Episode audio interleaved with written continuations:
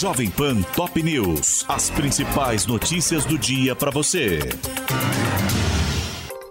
Olá, aqui é Paulo Edson Fiore e estas são as principais notícias de hoje.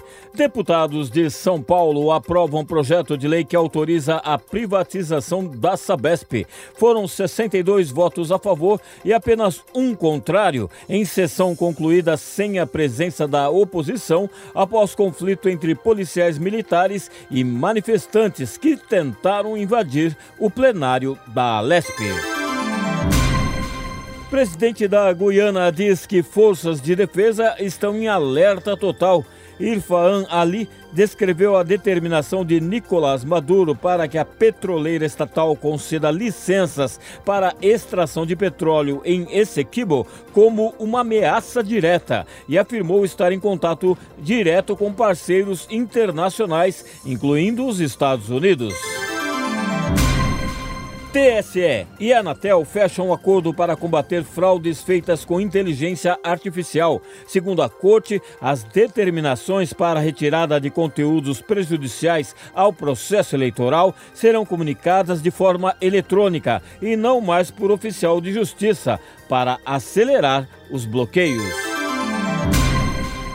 Mercosul se reúne hoje no Rio em meio à crise entre Venezuela e Guiana e às vésperas da posse de Javier Milei na Argentina. Líderes assinarão acordo de livre comércio com Singapura e ao final da cúpula, Lula passará a presidência do bloco ao Paraguai. O presidente criticou ontem o volume de formandos em direito no Brasil e defendeu a ampliação de cursos de ciências exatas, considerados por ele primordiais para o desenvolvimento do país. A declaração foi dada pelo presidente no Rio de Janeiro durante cerimônia de credenciamento do Instituto de Matemática Pura e Aplicada como instituição de ensino superior. Câmara aprova protocolo para coibir assédios e ataques contra mulheres em bares, boates e shows com bebidas alcoólicas. Apelidado de Não é Não, o projeto, que segue para a sanção presidencial, obriga os estabelecimentos a monitorar eventuais situações de constrangimento ou violência. Já o Congresso cancelou sessão para debater vetos de Lula, prevista para acontecer hoje. A reunião foi transferida para a semana que vem devido à ausência de parlamentares que viajaram para a COP28 em Dubai ou que pretendem ir à posse de Javier Milei na Argentina, além da falta de acordo sobre alguns temas a serem votados.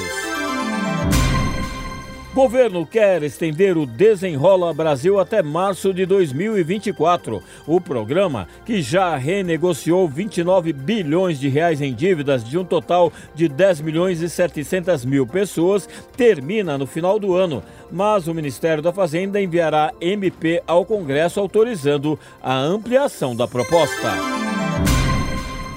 Ataque a tiros deixa ao menos três mortos em Las Vegas, nos Estados Unidos. Segundo a polícia, o atentado ocorreu no campus da Universidade de Nevada e o atirador, ainda não identificado, também está morto.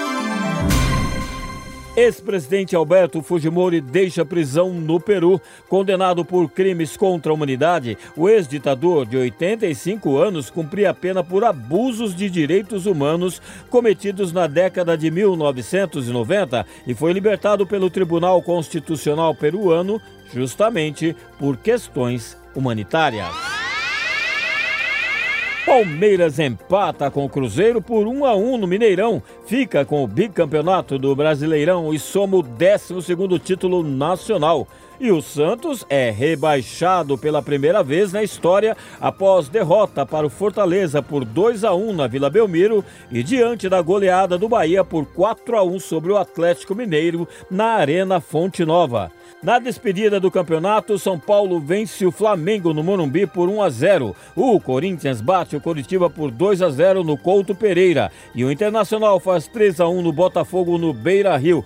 O Goiás ganha do América Mineiro por 1 a 0 em duelo de rebaixados na Serrinha. O Fluminense cai diante do Grêmio no Maracanã por 3 a 2. O Goiabá derrota o Atlético Paranaense na Arena Pantanal por 3 a 0. E o Vasco fecha a temporada vencendo o Bragantino em casa por 2 a 1.